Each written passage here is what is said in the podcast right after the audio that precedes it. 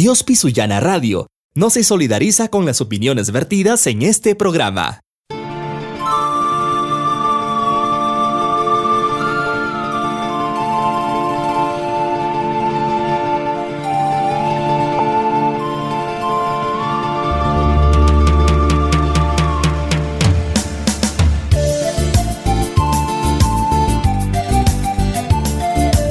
Historias que merecen ser contadas. Información que debe saberse. Datos que deben compartirse. Todo esto y más en Protagonistas. Protagonistas. Un espacio entre nos para la conversación y la información.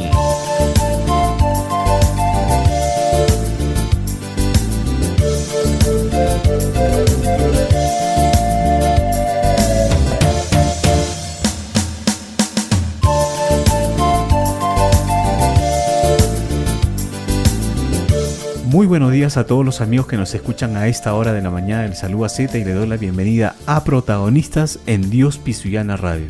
Como cada sábado les acompañamos de 8 a 9 de la mañana con información y entrevistas. Y esta mañana nos acompaña en los estudios de Dios Pisuyana Radio el señor Herli Yerena García, abogado quien radica en Lima y quien también se dedica al desarrollo humano integral realizando coaching para diversas empresas. Señor Heli Yerena, muy buenos días, bienvenido a Protagonistas en Dios Pisuyana Radio. Muchísimas gracias por tenerme aquí y permitirme dirigirme a mis hermanos curahuasinos a través de estas ondas tan prestigiosas. ¿Usted es de Curahuasi? De pura cepa. De pura cepa. Sí. Pero radica en Lima. Sí, ya hace, desde los años 90 me fui para allá y radico en, Lima, sí. ¿Qué tal? ¿Cómo le ha tratado Lima? Yo soy de Lima, le digo, no me refiero al tráfico, por supuesto que nos trata mal a todos, pero ¿cómo, ¿cómo se siente usted en Lima? Muy bien, incluyendo el tráfico, le diría, que son...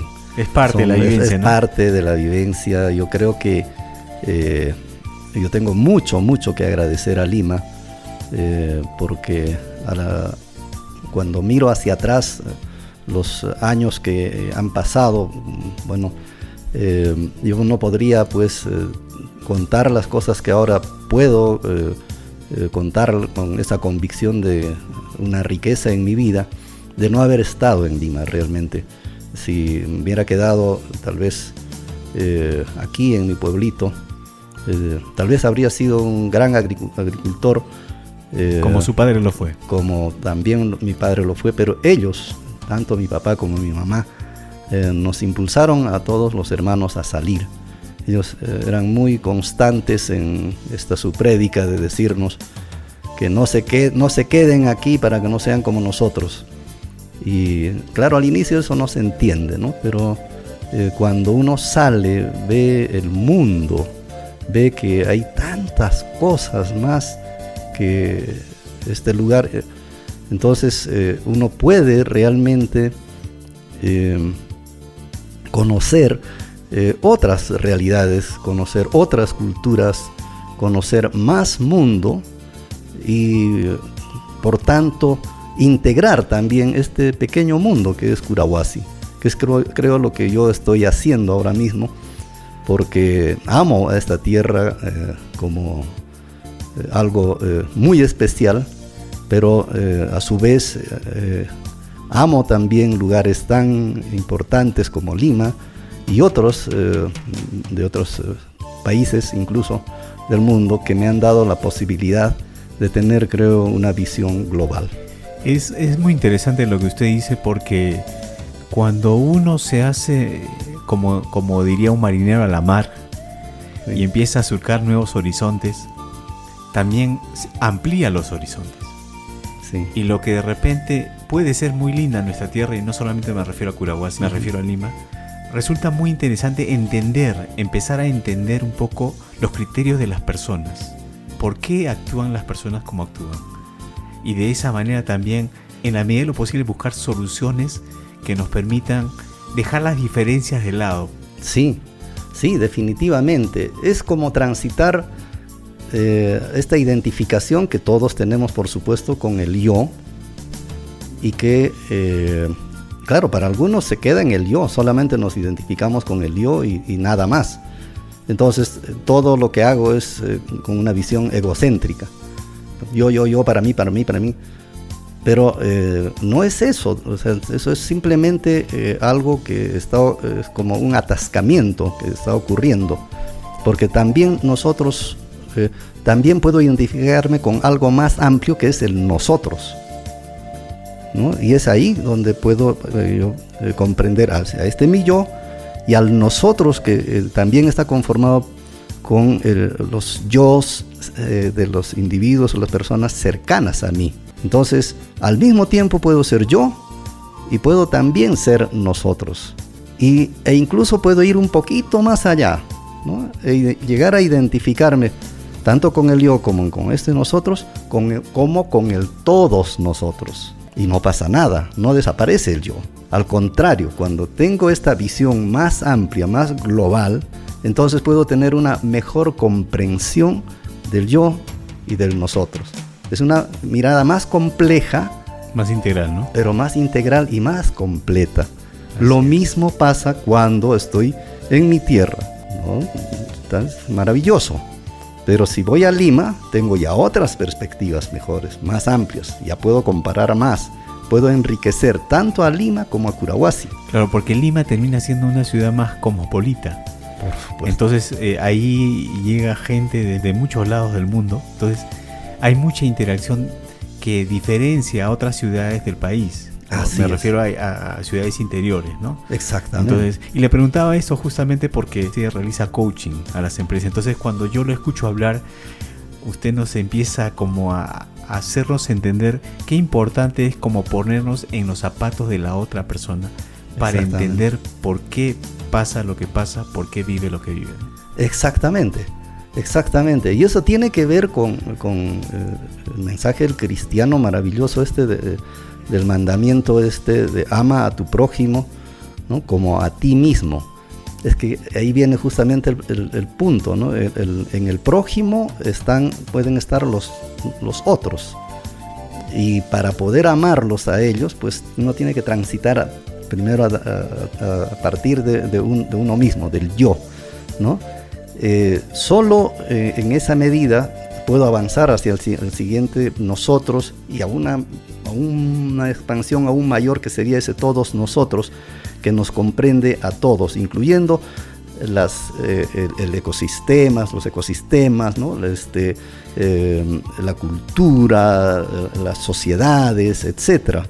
Entonces, todo esto, lo, digo así, eh, es porque considero que es un desarrollo. Y la vida es eso, o sea, aquí estamos para desarrollarnos y evolucionar. Y si nosotros nos aventuramos en eso, eh, de poder, en esa identificación, eh, de poder abarcar estas distintas perspectivas, es como viajar por el mundo. Y aquel que viaja por el mundo, por supuesto que puede tener muchísimo más que contar que aquel que se queda en un solo lugar. Así es. Bueno, eh, señor Herley, vamos a adentrarnos a Curahuasi. ¿Qué recuerda usted de su niñez aquí en Curahuasi? Uy, aquí están los, ah, los recuerdos más gratos que yo pueda tener de, mi, infancia. Yo nací aquí, eh, nací en, la casa de una tía. ¿En qué eh, parte? En a cuadra y media de la Plaza de Armas, creo que ahora se llama la callecita Bancay. Ya. En ese tiempo, bueno, la, la casa de mi tía eh, Mercedes, la, tía Mecha García, la hermana mayor de mi madre. Y yo nací allí, este, recuerdo con, mucha dificultad, casi no, casi no podía nacer, yo demoré casi una semana o más eh, para casi nueve días, creo que me dijo mi mamá alguna vez. Bueno, el, punto es que este, creo que esta remembranza me, trae a colación el, hecho de conectar eh, con eh, aquella realidad de los 1960 en las que no había eh, este, un hospital, por ejemplo, como este, que es maravilloso y que pueden atender a, pues, a, cuantas personas, ¿no? eso es extraordinario. Y yo en ese momento casi no pude nacer porque el médico que eh, vino a atender el parto de mi mamá esperó, esperó, esperó, y como era un médico que trabajaba todavía en Andahuaylas, se tuvo que ir. Y dejó encargado eh, a un tío con algunas pautas que finalmente hizo que pudiera nacer. ¿no? Mi padre hizo eh, algo que se lo agradecemos con mis hermanos siempre. Él se proyectó, él tenía 40 años cuando empezó a tener la, idea de, de, casarse y tener hijos, pero eh, más o menos cuando habría tenido, no sé, unos 35 por ahí, eh, él hizo un, eh, creó un mundo para nosotros. Entonces hizo un huerto, por ejemplo, con los frutales más sabrosos y extraordinarios que pudo él conseguir, los injertos este, de duraznos, de manzanas, peras, ciruelos y una serie, una infinidad de cosas. Y luego este, creó pues como un espacio eh, cerrado, diríamos, ¿no? que, incluso él lo denominó retiro, una propiedad que, ahora lo tenemos ahí con mis hermanos, ¿no? y allí nos llevó eh, eh, y, allí, nos, ahí crecimos. Entonces nosotros no estábamos tan conectados a Curahuasi. Eso es lo que yo también extraño muchas veces porque mis amigos de Curahuasi, o sea, no, no, yo veo que no he tenido esa frecuencia, esa cotidianeidad que, sí veo en, ellos, ¿no? Porque, claro, mi padre nos tenía arriba. Y cuando yo quería, por ejemplo, bajar a jugar fubito, a jugar con los amigos o algo, ah, lo hacía a cuentagotas y muchas veces eh, me mandaba a regar, a hacer alguna labor agrícola antes de, venir al pueblo. Precisamente porque él tenía la idea, él quería que nosotros estemos así como eh, en, ese mundo ¿no? que él creó y que le dio una infinidad de cosas eh, también maravillosas. ¿no? Que, tengo la curiosidad de preguntarles cómo era Curahuasi en esos años. Sí, muchísimo, muchísimo, ¿no? Pues ahora es, una ciudad, ahora es una ciudad con, eh, como todos vemos, con, con, muchos vehículos, mucho tránsito. En aquel tiempo solo nos movilizábamos nosotros a caballo. Y cuando ya fui un poquito más grande, cuando... La Plaza de Armas ya había en ese tiempo. la Plaza de Armas, no como es ahora. Eh, pero sí tenían las mismas palmeras. Ya. Esas palmeras las plantó un tío cuando mi abuelo era, mi abuelo Emilio era alcalde. Y, ahora mismo en la propiedad tenemos eh, tres de esas palmeras están eh, Años de años entonces. Sí, yo creo que él debió, debió haberlo hecho en, puesto en los años 50 más o menos. Y eh, entonces Curahuasi era, era, un lugar más eh, predominantemente campestre. O sea, el pueblo como tal eran, eh, estaba conformado por algunas callecitas, por supuesto, este, transitables y todo, pero empedradas. Recuerdo que tenía unas canaletas al medio, el agua discurría por allí, este, no en todas las calles, por supuesto, siempre, siempre ha carestía de agua en Curahuasi. Y este, lo que sí eh, había era mucha eh, solidaridad, cosa que eh, se ha ido perdiendo, y es natural, entiendo, porque así también va ocurriendo con las ciudades que van creciendo. Pero en aquel tiempo todos nos conocíamos, yo creo que absolutamente. Y si no, preguntábamos por quién era y, siempre era un, el Curahuasi ha sido muy acogedor con, extraños, ¿no? Y, eh, en aquel tiempo lo que más hacía la gente pues era lógicamente la agricultura. En cambio ahora hay muchos servicios, comercios, ¿no? Una, variedad, variedad de, del hospital. De ocupaciones para un poblador en Curahuasi, ¿no? Sí, sí. Su padre era don Vidal Elías Llerena Valenza. Sí. Él se dedicaba a la agricultura, ¿no? Creo, me parece, los padres de él tenían muchas perspectivas con él. A que él pudiera ser, no sé, un ingeniero, una cosa así. Pero él amaba la agricultura. Bueno, sí, es que mi padre era eh, una persona que tenía mucho desarrollo cognitivo. yo recuerdo que eh, a mí me daba envidia realmente porque él leía a veces un libro y, se lo aprendía de una. Yo, yo, he tenido que leer una y otra vez y otra vez y otra vez. Eh, no, tengo yo ese desarrollo. Y entonces esto eh, él lo tuvo siempre. Entonces cuando eh, alguna vez también eh, nos encontramos con amigos, compañeros de colegio de mi padre, entonces todos ellos siempre me decían, oye, ¿qué es de tu papá? Pero tu papá debió ser un gran ingeniero, ¿cómo es posible que esté allá en Curahuasi como un agricultor? Me imagino que reconocían en él muchas habilidades, por eso decían eso. Sí, sí, sí, sí eso era. Entonces, este, pero mi padre estaba tranquilo con eso. Eh, hubo sí un episodio familiar allí porque eh, mi padre perdió a su mamá, bueno, los, dejó allí cuando todavía eran chicos. Y mi abuelo se quedó solo y al quedarse solo que mi abuelo se, se, deshizo allí no, no, no, pudo llevar adelante todo esto. Y entonces allí entró eh, a colaborar mi papá.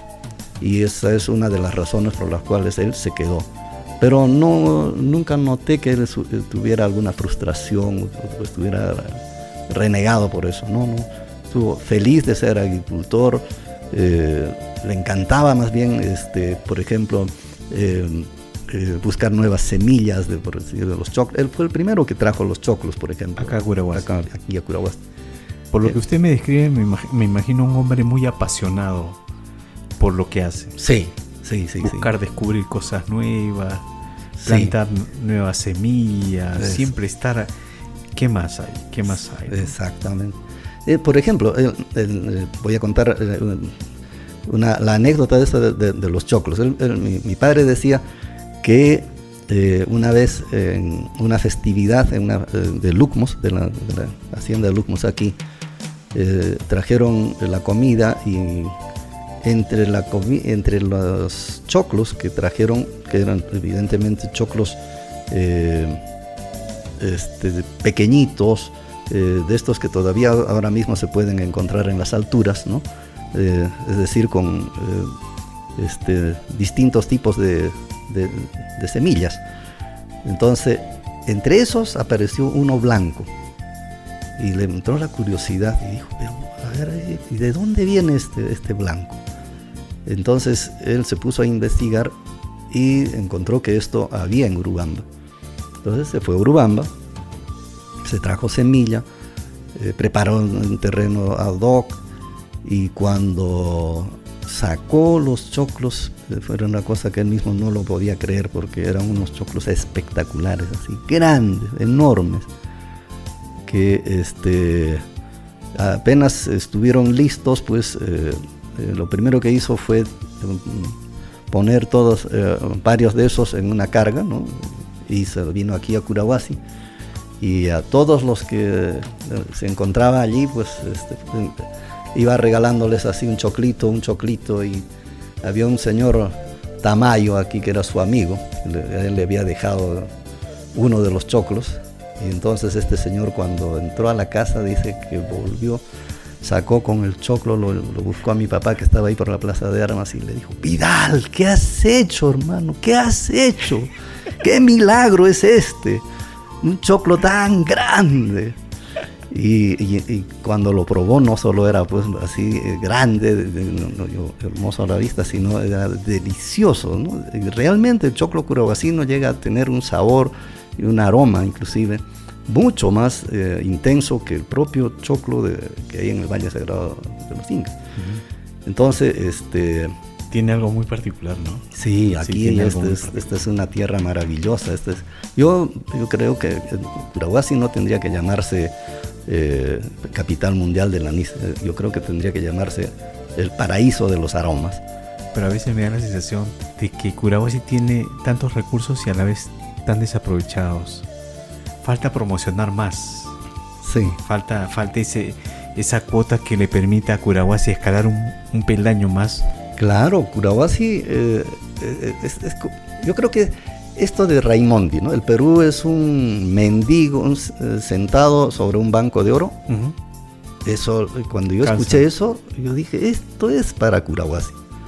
O sea, yo me acuerdo que esa frase yo la, escuché estudiando en Cusco y dije, pero qué, qué bien calza en Curahuasi, porque eh, eh, lamentablemente no nos damos cuenta de tanta riqueza que tenemos.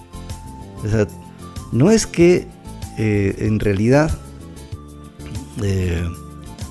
falten, este, digamos, aquellas cosas que están en el exterior.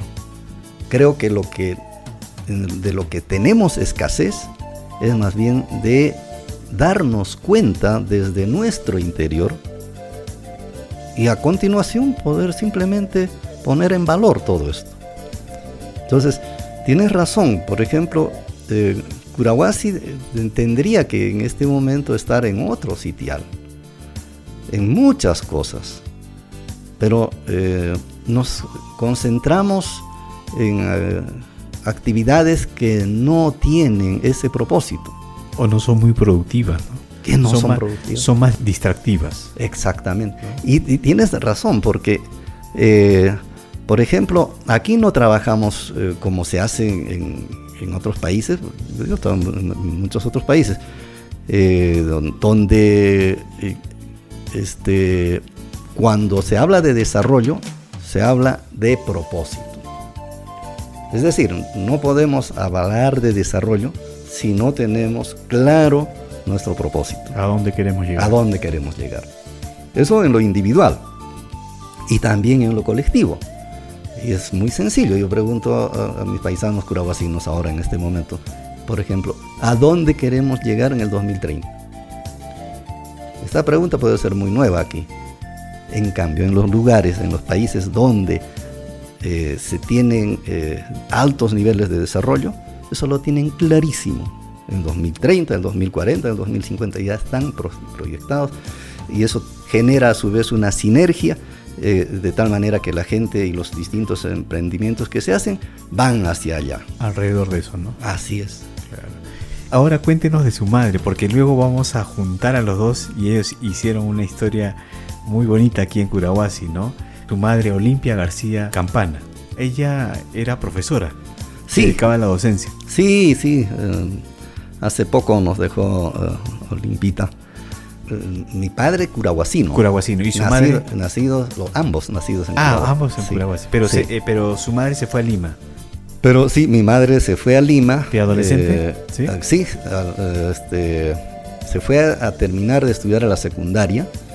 Cuando tenía segundo, eh, segundo año de secundaria, ella se fue eh, y estaba allá.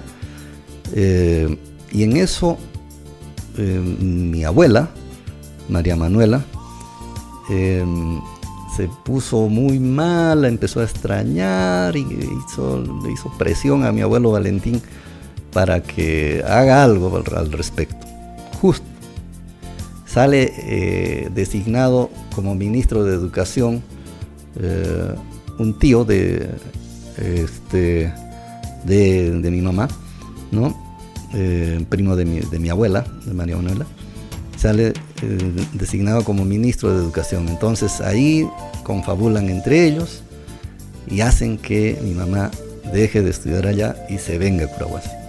Y al venir aquí, el tío este mm, le dio una este, resolución para que pueda enseñar. Porque antes era así, antes no habían profesores.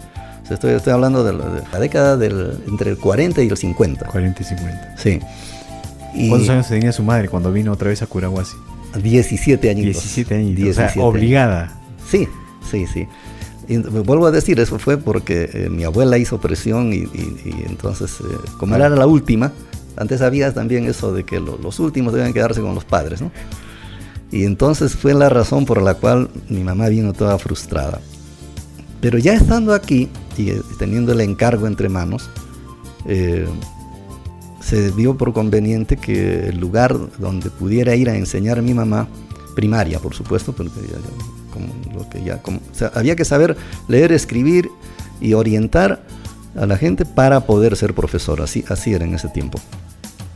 Entonces, porque la mayor parte de gente era analfabeta la mayor parte de gente. Claro, imagínese ahora hay que todavía luchar contra el analfabetismo. Y claro, imagínese en ese en tiempo. ese tiempo muchísimo peor. Claro. Entonces mi madre fue a, justamente a Pisonaipata, porque fue el lugar designado. Y cuando llegó allá, encontró que era un lugar inhóspito, especialmente para las mujeres. De hecho habían habido anteriores, anteriormente algunas profesoras que habían ido a querer hacer eh, labor de docencia allá y eh, salieron este, muy asustadas porque era un lugar en el que habían litigios y conflictos por tierras y, sobre todo acosos también a, las mujeres. Entonces mi mamá por ese motivo fue de la mano, del brazo mejor dicho, de mi abuelo. mi abuelo era una persona de, armas tomar, de, temperamento bien fuerte. fuerte, decidido. Cosa que también eso ayudó, pues entonces eh, al llegar allá este, lo recibieron eh, apenas tres personas y le dijeron, bueno, aquí hay una escuela. Y la escuela constaba de, eh, eh, una, de cuatro paredes, un, techo de, este, ramas simplemente y una pizarra y nada más. Y algunos adobes para que se sienten los alumnos, no había nada más. Entonces ese mismo día mi abuelo puso el mobiliario, le puso un pupitre a mí la profesora Olimpia. Su madre. Sí, entonces eh, cuando se dio cuenta, pues mi mamá, eh, lo que ocurría allí es que la gente no quería eh, mandar a sus hijos a, la escuela. ¿A qué se debía? A que había tanto por el lado de, la, de los agricultores que digamos contrataban a los peones, ¿no? ellos veían como eh, a la educación como algo malo porque les quitaba los peones. Les quitaba el tiempo para el trabajo. Exactamente. Para que ellos trabajaran para ellos. Exactamente. Por un lado eso. Y por otro lado, eh, la gente que no tenía educación, pues no sabía, para, no sabía que era bueno tener educación. Simplemente, ¿no? es que eso, es lo que pasa. ¿no? Si uno no conoce el color, no sé, azul, entonces nunca va a extrañar ver un color azul, algo así. La gente no, no tenía el menor interés en esto y mi madre lo que tuvo que hacer fue eh, quedarse allá y en las tardes y noches este, salir a casa por casa para hablar con la gente y decirles, para convencerlos, para, a fin de que lleven a sus hijos a, la escuela. A tan tierna edad, ¿no? 17 años. Sí, sí, sí, sí, eso fue muy... Toda una lucha, ¿no? Una luchadora social realmente. Sí, eh, eh, sí, de hecho, de hecho que sí. Empezar casi empezando de cero todo. Empezó de cero, de cero, de cero. Eso, ella tenía también, eh, hablamos de propósito, mi, mi madre tenía también, claro, sus propósitos, ¿no? Ella dijo, cuando fue allá, dijo, bueno, ya, ok, ya no, a mí me gusta Lima, me gusta la ciudad, pero esta es mi realidad. Y al estar aquí yo quiero cumplir dos cosas. Primero, eh, lo primero es que esta escuela se llene, que haya más de 100 alumnos, ojalá. Y lo segundo es que esta comunidad que está tan este, venida a menos desde la perspectiva de, los lazos, de, identidad, ¿no? este, pues se fortalezcan esos lazos y se haga una comunidad grande y que, eh, entre a rivalizar con otras comunidades en Curahuasi. Esa fue su visión. Entonces, para lo primero, ella hizo una labor extraordinaria porque eh, se dio cuenta que lo que necesitaba era convencer primero a los padres. Entonces hizo como una escuela para los padres. Claro, ahí, por ejemplo, solo iban los padres, pero no iban las esposas porque eh, había el machismo pues eh, extraordinario, ¿no? En pleno, en pleno vigor. Entonces mi madre tuvo que convencer a los maridos para que manden a las esposas. ¿Y cómo les convenció? Pues les dijo, bueno, las esposas van ahora van van a aprender eh, por ejemplo, a coser, a planchar, a hacer comidas más ricas y todo eso. Entonces ella se puso a enseñarlas a ellas y entonces los maridos estaban ya más tranquilos. Felices, pues, ¿no? Claro. Porque sabe eh, que sepa coser, que sepa... Claro, ya. Y les enseñaba a bordar, así, porque por eso mi madre sabía de todo. Y era hiperactiva también ella. Entonces, por eso... Eh, ya después, claro, se ponían de acuerdo y bueno, ya creo que sí está bien que nuestros hijos vayan a estudiar, ¿no? ¿Y cuánto, ¿Y cuánto tiempo pasó para empezar a ver los frutos ahí en Pisonaipata? Más o menos a partir del quinto año, dice mi madre, empezó a, empezaron, empezaron a... En cinco años lograron hacer tres aulas. Eh, tuvo, eh, supuso, cumplió su meta de tener más de 100 alumnos y también en ese lapso este, contrataron a dos profesoras más. O sea, la, la profesora Olimpia, de alguna manera, con el paso del tiempo, eh, marcó, dejó huella ahí en Pisona y Pata. Profunda huella, sí, porque la gente eh, que rodeaba a mi madre, pues eran sus alumnos, exalumnos, eh, la querían tanto, ¿no? Que a nosotros realmente nos extrañaba, pero era más realmente era una cosa como que la querían más que nosotros. Se volvió como una madre para ellos. Sí, sí, sí, sí, sí, hasta, hasta ahora, hasta el final y ahora mismo hay exalumnos que incluso vienen a, buscarnos a nosotros y hablarnos para hablarnos de, mi mamá. Y, y, es que es, ella lo que hizo fue insuflar en la gente esa ese espíritu de, cuerpo, esa identidad, ese nosotros al que me estaba refiriendo hace un momentito, ¿no? Eh, que se, fortaleció porque, eh, como le decía al principio, eh, no había pisonipata en Curahuasi.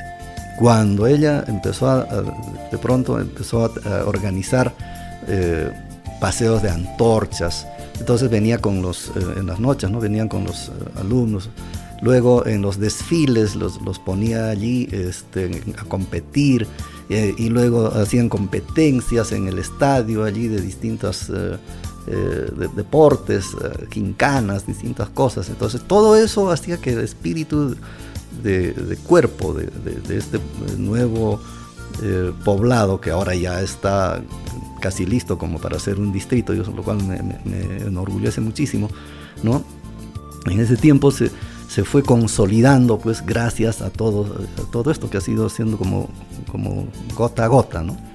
Me imagino que lo que ella volcó en las aulas a sus alumnos, con el paso de los años obviamente, ¿cuánto tiempo se mantuvo ella en Pisona y Plata? 22 años. 22 años, me imagino que en algún momento se empezó a tocar hogares, empezaron a cambiar ciertos hábitos. Sí. Porque cuando hay una persona que tiene como misión o tiene como objetivo claro la educación de un lugar, como lo tenía su madre, ¿no? señora Olimpia. Me imagino que eso traspasó las fronteras de las aulas y se fue a la sociedad y empezó los cambios. Claro, exactamente. Eso, eso es lo que ocurre. Ella, ella tenía esto que yo les dije, que lo que nosotros nos decía, ustedes eh, no tienen que quedarse aquí, tienen que eh, ir más allá.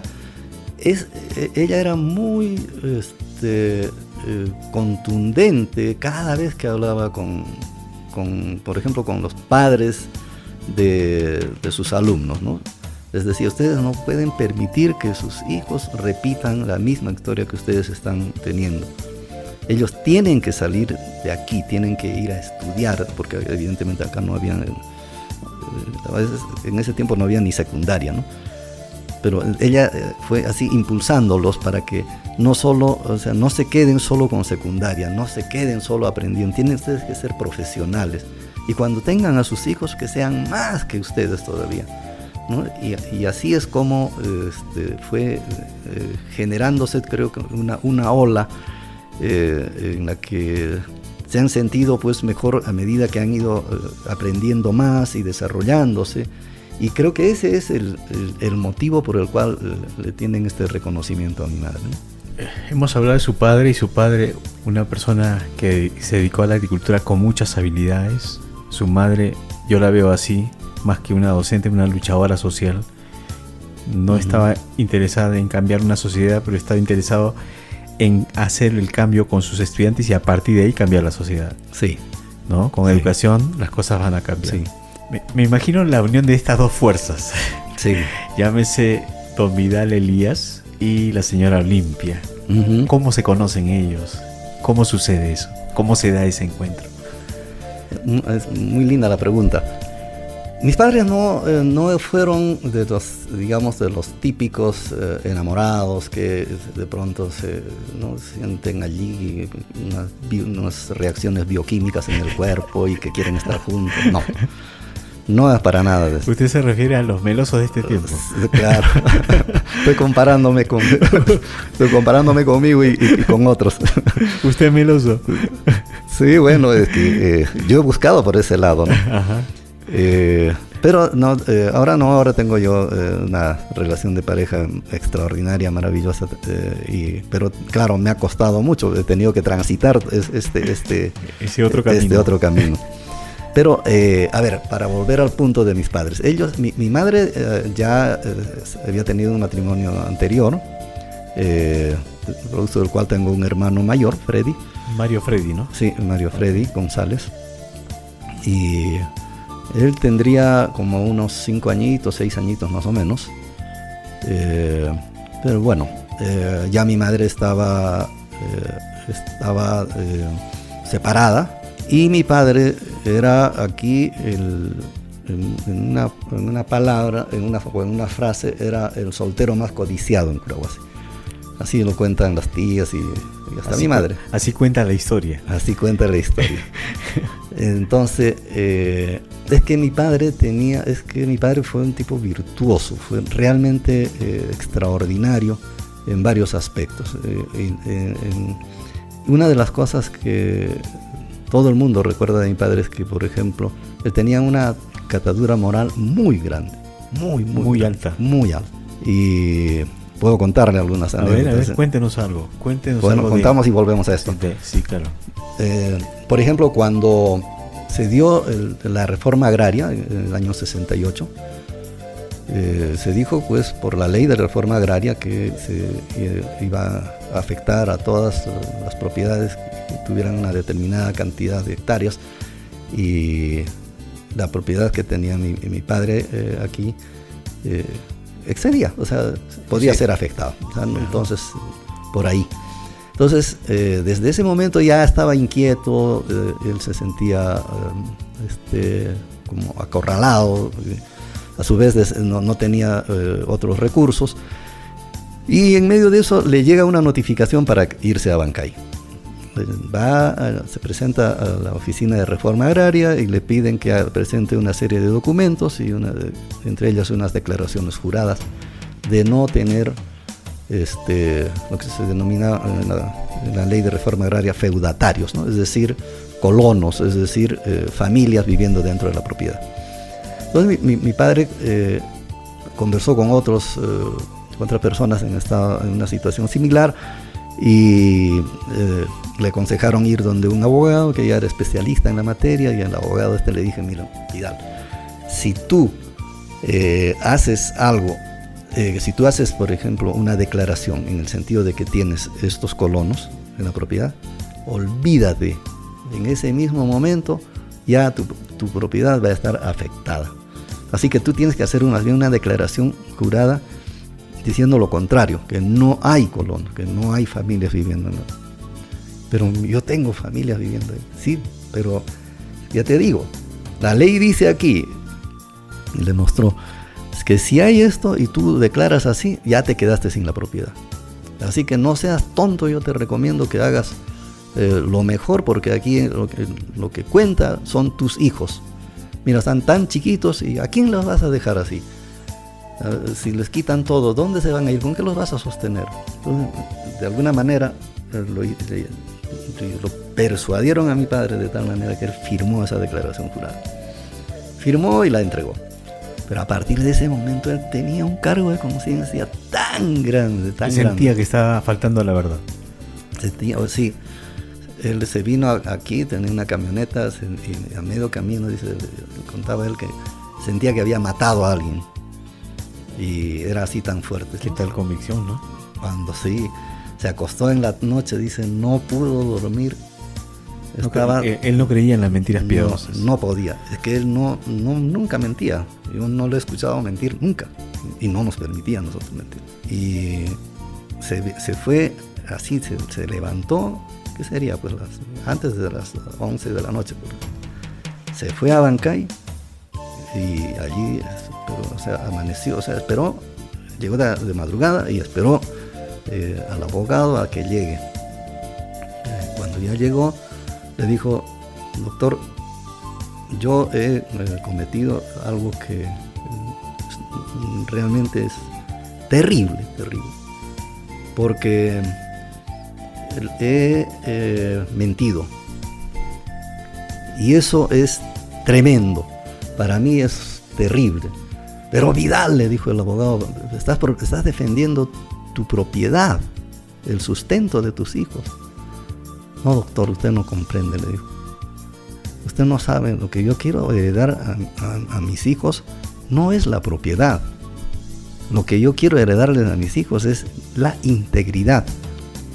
Y yo quiero que ellos se sientan orgullosos de tener este, eh, palabra, de, no, de tener, este, de que las cosas que tengan las tengan correctamente y no de cualquier manera.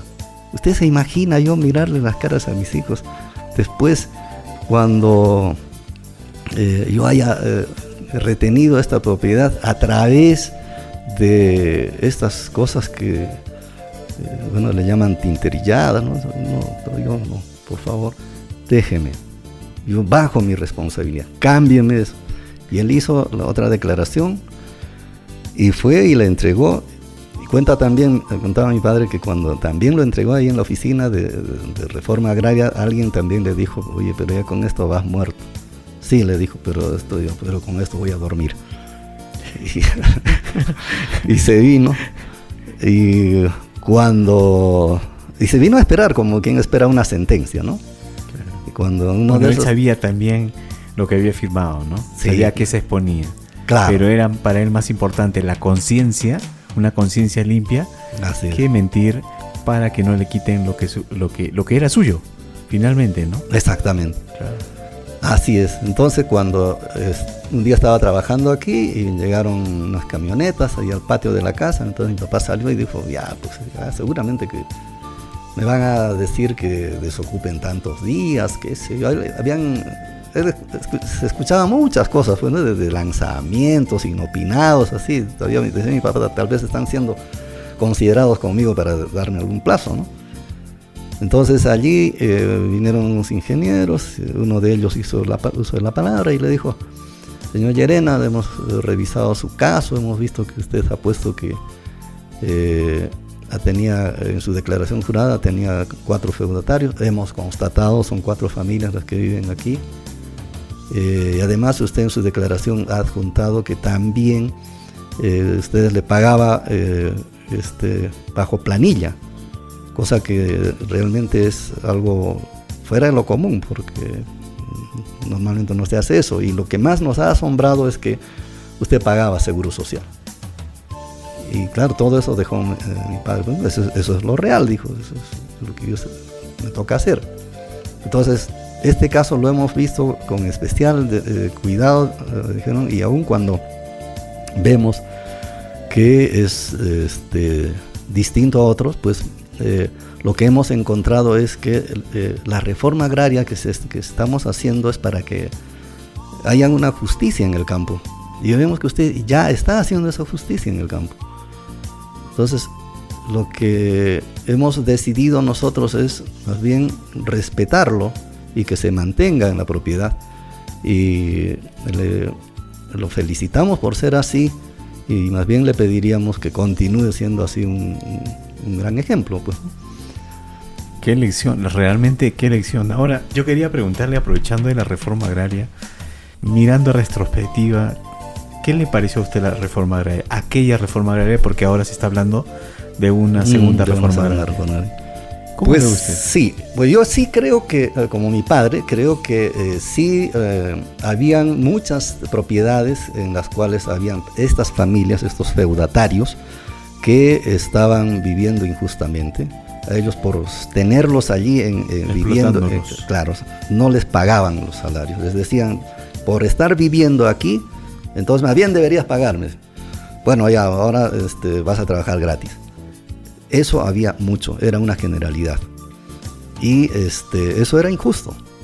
Entonces, eso se ha, eh, yo creo que se ha resuelto eh, con esa reforma agraria. Eh, ayudó para eso. Ayudó para eso. De hecho, mi padre después hizo su propia reforma agraria. O sea, él ah, este, se quedó con una unidad ya familiar pequeña, pero todo lo demás este, lo, ha, lo ha fraccionado y se los ha dado a esas personas, a esas familias.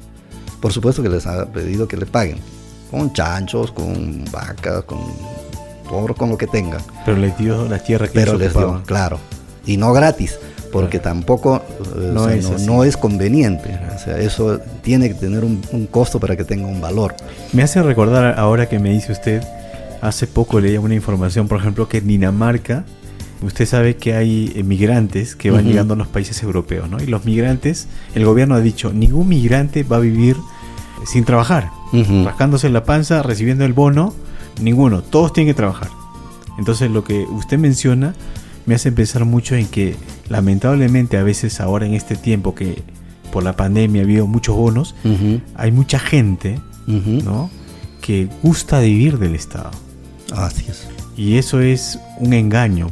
O sea, supuestamente lo que el Estado da gratis no es realmente tal cual. Exacto. Estoy de acuerdo con, eso que usted menciona. Cuando se recibe algo eh, gratis, se está creando un desequilibrio, una injusticia. Si yo recibo algo en este momento, por ejemplo, un bono, es, otra cosa. Mi padre tenía cerca de 85 años y pico más o menos cuando el presidente Humala vino aquí a Curahuasi, aquí a Curahuasi, eh, a lanzar el bono 65, pensión 65. Entonces, algunas personas eh, que lo conocían a mi papá fueron allá a, retiro a pedirle que él sea el primero, el primer beneficiario, de pensión 65. Mi papá tenía ya más de 85 años. O sea, le correspondía. Le correspondía.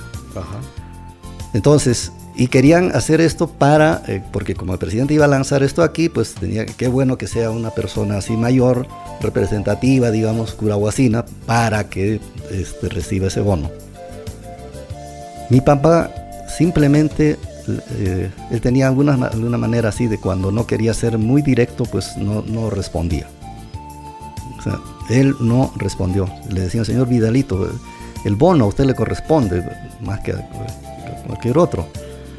Y mi papá no les respondía, no les decía nada. Entonces, este, bueno, eh, lanzaron el, Pensión 65 aquí en Croacia con el presidente Humala y con otras personas.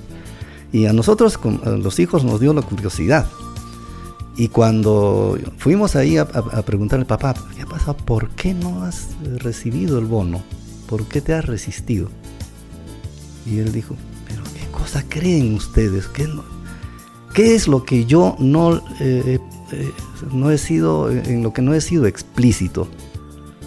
Tantos años de repetirles y repetirles lo mismo y no han entendido. Yo lo que toda la vida he creído es que nosotros estamos para dar al Estado, no para que el Estado nos dé a nosotros. Porque si nosotros esperamos solo que el Estado nos dé, ¿quién le va a dar al Estado? Yo en este momento podré tener la edad que tengo, pero tengo una cabeza, tengo brazos, tengo eh, eh, este, una propiedad, bueno, y, me puedo sostener y me puedo mantener. Y más bien si yo puedo todavía apoyar a otros, lo voy a seguir haciendo. Hasta el final de mis días. Si todos pensáramos así, la situación sería diferente. Habría muchos que estemos aportando al Estado. No solo pagando nuestros impuestos, sino también generando toda esta, eh, todo este beneficio que, tiene que tiene que ver también con lo emocional, con lo espiritual, ¿no? Eh, y, dándonos a, los, a los otros como a sí mismo.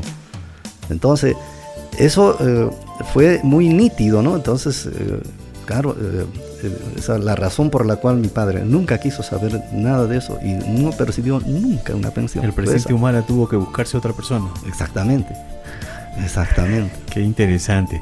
Volvamos a la historia de amor de sus padres. Sí. ¿Cómo se conocieron? Entonces, bueno, allí mis padres estaban en una fiesta de carnaval. ¿Él tenía cuántos años? Mi papá tenía 40, mi mamá tenía 12 años menos. Entonces, este... 28 años. 28 añitos. Entonces, este, estaban eh, en, la fiesta. Eh, la versión de ambos es, es muy, muy, muy simpática porque decía mi padre que Cada uno tiene su versión. sí, él, él quería, Y cada uno busca defenderse. sí, él quería tener eh, familia, por supuesto, quería tener hijo, un hijo, no quería tener hijos, un hijo. Y mi mamá quería tener ocho hijos, ya había tenido uno, le faltaban siete. Mi padre, eh, las familias de, de- mis, de mis padres eran unas familias eh, ya eh, notables de Curahuasi desde hacía rato, eran este, muy cercanos y por esa razón ellos no se habían querido ver como pareja, además de la distancia de edades, pero eso eh, eh, porque también este, la cercanía de las mamás, de ambas mamás, era muy grande, ¿no? de, las, de mis dos abuelas. Entonces, lo de mi padre fue como que yo estoy ahora, mm, parecía eh, no sé, un incesto, como entre hermanos, eh, una cosa así, aunque no había un vínculo familiar directo. Pero ahí vino el punto, que eh, mi madre dio estas virtudes en mi padre y dijo, el mejor candidato que yo puedo tener para mis siete hijos restantes es este Vidal. Y mi padre eh, vio allí a, a- mi hermano mayor, a Freddy, y lo vio tan bonito y dijo, oye Olimpia, yo quiero que, yo quiero que me hagas el favor de tener un hijo así tan bonito como el que tienes ahí delante.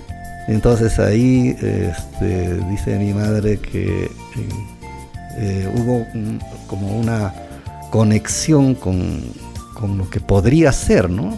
Con lo que, con, eh, si este señor es tan bien educado, tan, con tan buenos principios, podría ser un, un, un hijo, mejor dicho, podríamos tener hijos maravillosos. Y entonces le aceptó.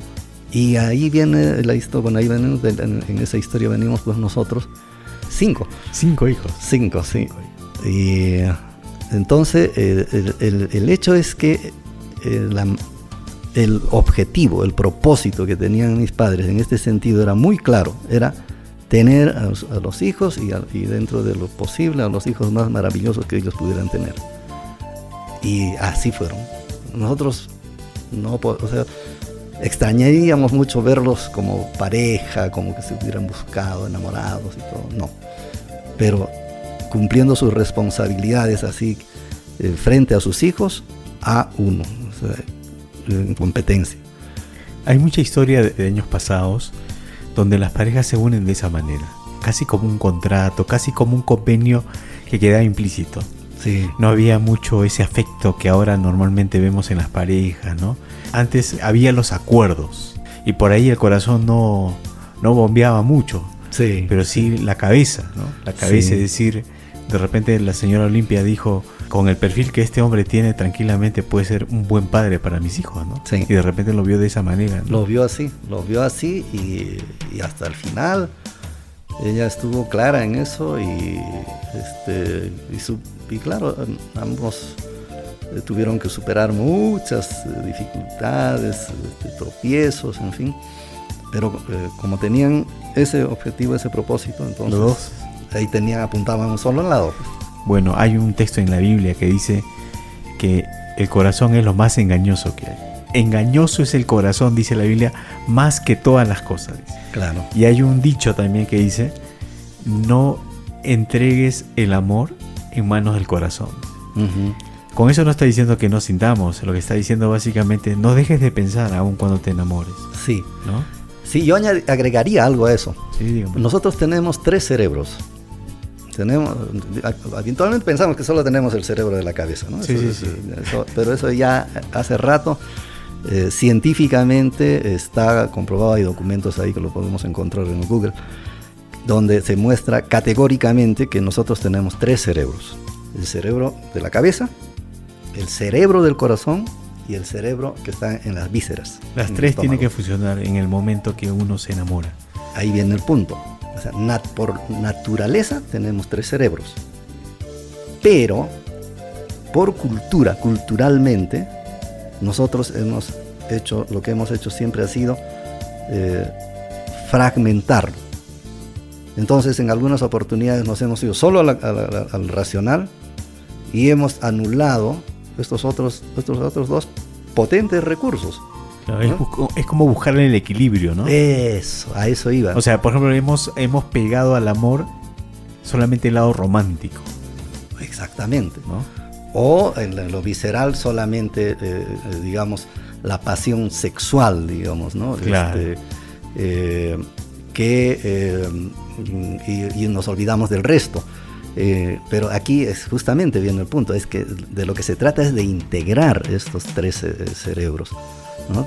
integrar la pasión, integrar el amor, integrar el, pensamiento estratégico también y, actuar con todo, porque somos propietarios de todo eso. De otro modo, somos como ese mendigo sentado en un banco de oro que este, anda esperando que otros hagan las cosas por él, ¿no? ese es el punto. Entonces, yo creo que sí, ahora, eh, si vale, eh, esa, reflexión es, absolutamente válida, por cierto, las enseñanzas de los textos bíblicos tienen mucha sabiduría, por supuesto, pero este, eh, complementado con, esto, ¿no? de que eh, si nosotros actuamos pues eh, integrando todos nuestros recursos, que en este caso son tres cerebros, es mejor que uno o que dos. Todo lo que Dios nos ha dado. Todo lo que Dios nos ha dado. ¿no? En la historia de sus padres, cuando ya ellos se casaron, llegaron a tener, como usted bien dice, cinco hijos, ¿no? Me llama mucho la atención de que tanto su madre como su padre, ambos tenían muy claros los objetivos. Y en algún momento cuando ellos se unen, imagino esto hizo una revolución que afectó a los hijos. Y los hijos obviamente fueron los beneficiados, ¿no? Ahora, yo encuentro por lo que usted cuenta, el legado que ellos pensaban en dejarles a ustedes no radicaba básicamente en posesiones materiales que eso queda implícito. eso, es por causa y efecto. ¿Qué, padres, ¿Qué padre o madre que no tiene una casa no se le baja la casa ¿no? a los hijos? Por, supuesto, que se lo va a dejar. Pero para su padre no era lo más importante. Para su padre era qué valores voy a dejar a mis hijos. Porque finalmente eso es lo que lo va a sostener. Sí. Sí, qué lindo que lo, ha resumido eh, usted así. Eh, pues sí, del lado de mi padre, pues eh, sí tenemos esa Vidalito, pan, inmediatamente valores, ¿no? Y, del lado de Olimpia es desarrollo. O sea, del lado de, mi madre sí es, o, sea, es otra vez, es cabeza, ¿no? cuerpo y extremidades, diría, ¿no? Entonces, cuerpo, alma y espíritu. O también puede ser así, porque por el lado de mi madre, por ejemplo, el tema del desarrollo material sí es importante. Y es que mis abuelos, por la línea materna, eh, son eh, este, también, en otro momento podríamos hablar de ellos, son también este, un gran ejemplo de eso, ¿no? Porque es eh, la fuerza y el valor frente a la vida. Esto de hacerle frente a la vida, de conquistar, de, de tomar posesiones, por supuesto, y de defenderlo. Pues ahí, tengo muchas anécdotas que en otro momento, si desean, lo podemos, lo puedo, se los puedo comentar. Y por el lado de, del abuelo eh, paterno, de, mis abuelitos eh, Emilio y Rosario, eh, ellos tienen más de, esto que, heredó mi padre, ¿no? que, son estos valores. Y es que, que, es lo que yo veo, por ejemplo, en mi abuelito Emilio. Yo veo al caballero de fina estampa. Cuando escucho el vals de nuestra laureada Chabuca Granda, que es apurimeña, por cierto.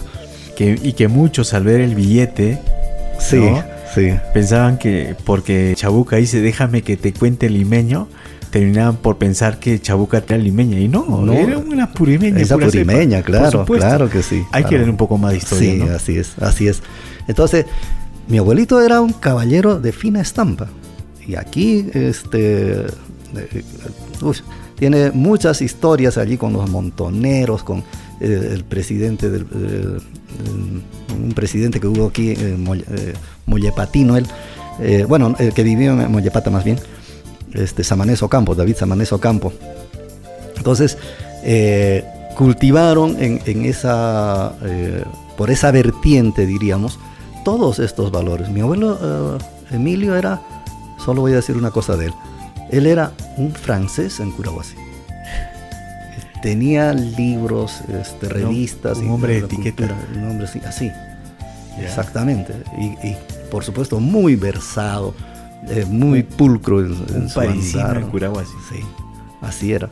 Yo recuerdo eso de él y he validado también a través de, de la investigación de, de algunos documentos, eh, preguntando a familiares, etc.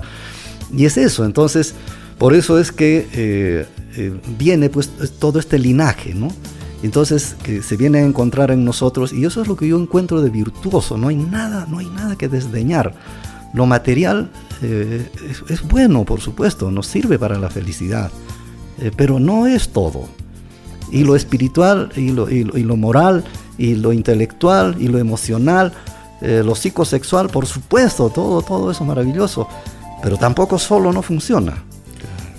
Hay que buscar un equilibrio. Y de eso se trata, de eso. Creo que saber, tener claro eso dentro, nos lleva a un desarrollo humano interior muy grande que luego se puede trasuntar hacia afuera. Así es, señor Herley y Elena, la verdad ha sido un gusto conversar con usted. Creo que hay mucho por contar. Creo que el Fondo del Retiro tiene mucha historia que contar. Y me encanta saber sobre la historia familiar propiamente de una familia curahuasina, ¿no? Porque cuando uno conoce la historia, uno empieza a entender los valores que mueven a un pueblo también, ¿no? Sí. Entonces, aquí hay unos valores muy interesantes, muy importantes, que tranquilamente no solamente mueven un pueblo, mueven una nación. Bueno, me gustaría que usted le diera unas palabras finales a los oyentes que nos están escuchando a esta hora de la mañana. ¿Qué les diría a los curahuasinos como un curahuasino, como usted se ha definido, de pura cepa? Sí, muchísimas gracias eh, por la oportunidad de dirigirme a través de estas eh, prestigiosas ondas radiales. Em, em, para decirles pues que eh, los tengo siempre en mi corazón con el mayor de mis cariños y la mayor de, mi predilección, porque eh, ahí eh, inmediatamente trasciendo mi yo y encuentro el nosotros, pues allí es donde están eh, todos mis amigos y parientes curahuasinos de la infancia y de, todos los tiempos, ¿no? Es eh, eh, muy entrañable lo que yo siento por cada uno de, mis hermanos curahuasinos y, realmente eh, me gusta estar con, con ellos, compartir momentos y compartir la vida también. Muchas gracias. A Muchas ustedes las gracias. Y ha estado con nosotros el señor Henry Llerena García, abogado, y quien se dedica al desarrollo humano integral realizando coaching para diversas empresas aquí en Protagonistas en Dios Pisuyana Radio.